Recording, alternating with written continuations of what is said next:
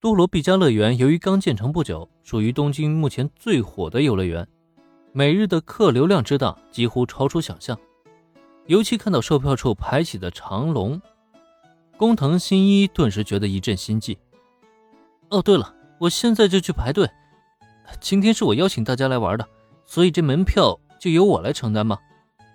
为了弥补自己今天迟到的过错。工藤新一主动就想担起排队买票和请客的责任，不过就在他急匆匆想往队伍最后面跑去的时候，却又在这个时候被林恩一把拉住：“ 排什么队？跟我来！”“呃，林同学，你这是……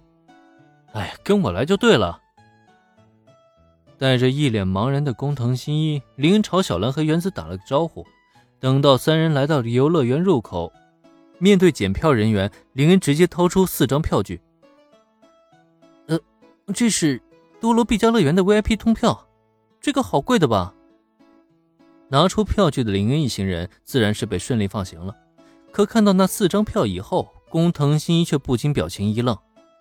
为了今天能够一切顺利，这个大侦探当然早早就调查过多罗毕加乐园的情报了，自然也就知道这家乐园的票据一共分为三个等级。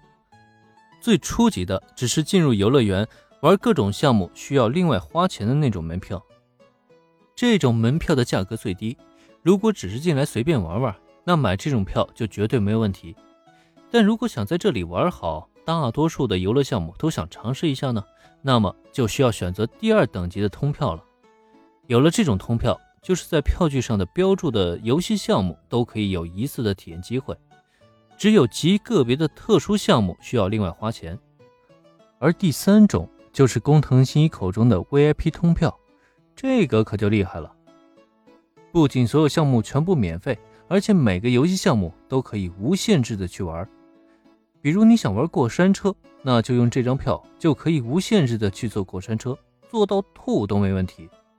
当然了，既然这票的限制那么低，价格自然也就不菲了。至少工藤新一是没钱买这种级别的票，只觉得买个最初级的门票，喜欢什么项目再另外掏钱就好了。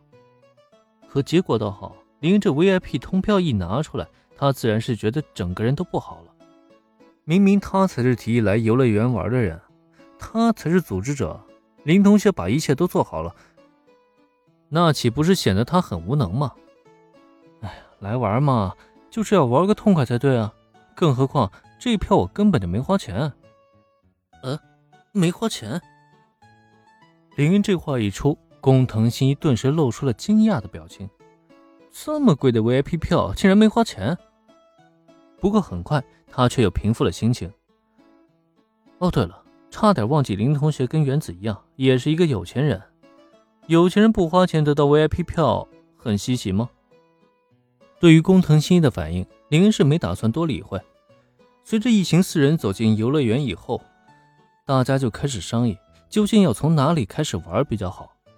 毕竟是 VIP 通票嘛，想怎么玩就怎么玩，完全没有问题。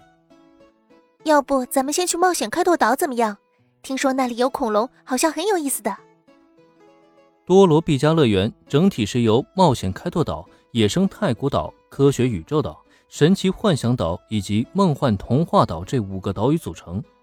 说是岛屿啊，其实就是五个区域，分别有着不同的游戏设施。既然小兰提议先去冒险开拓岛，林恩一行自然也就不会有意见。不过怎么说呢？看看女生组那边，小兰和原子都兴致勃勃，毕竟很难得能来游乐园玩，周围鼎沸的人群和新奇的游乐项目都让他们很快融入到其中了。不过再看男生组这边。工藤新一从进游乐园开始就一直眉头紧锁，也不知道他在想些什么。而林恩这边呢，他则是时不时的翻开手机，又或者将手放在耳朵边，心思是完全没有放在今天的游玩上面。工藤新一那边究竟在想些什么，没有人知道。但林恩这边，他却始终在与多罗毕加乐园的工作人员保持联系，并且随时都在关注着监控报告。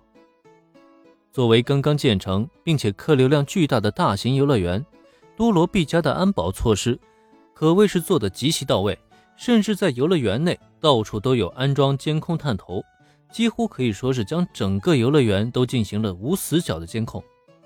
虽说这个无死角的确是夸张了一些，不过想通过这些监控探头找个人，那实在是太轻松了。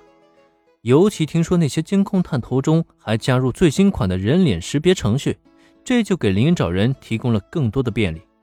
这不，并没有过多久，林恩这边已经收到消息，他所关注的黑衣人出现了。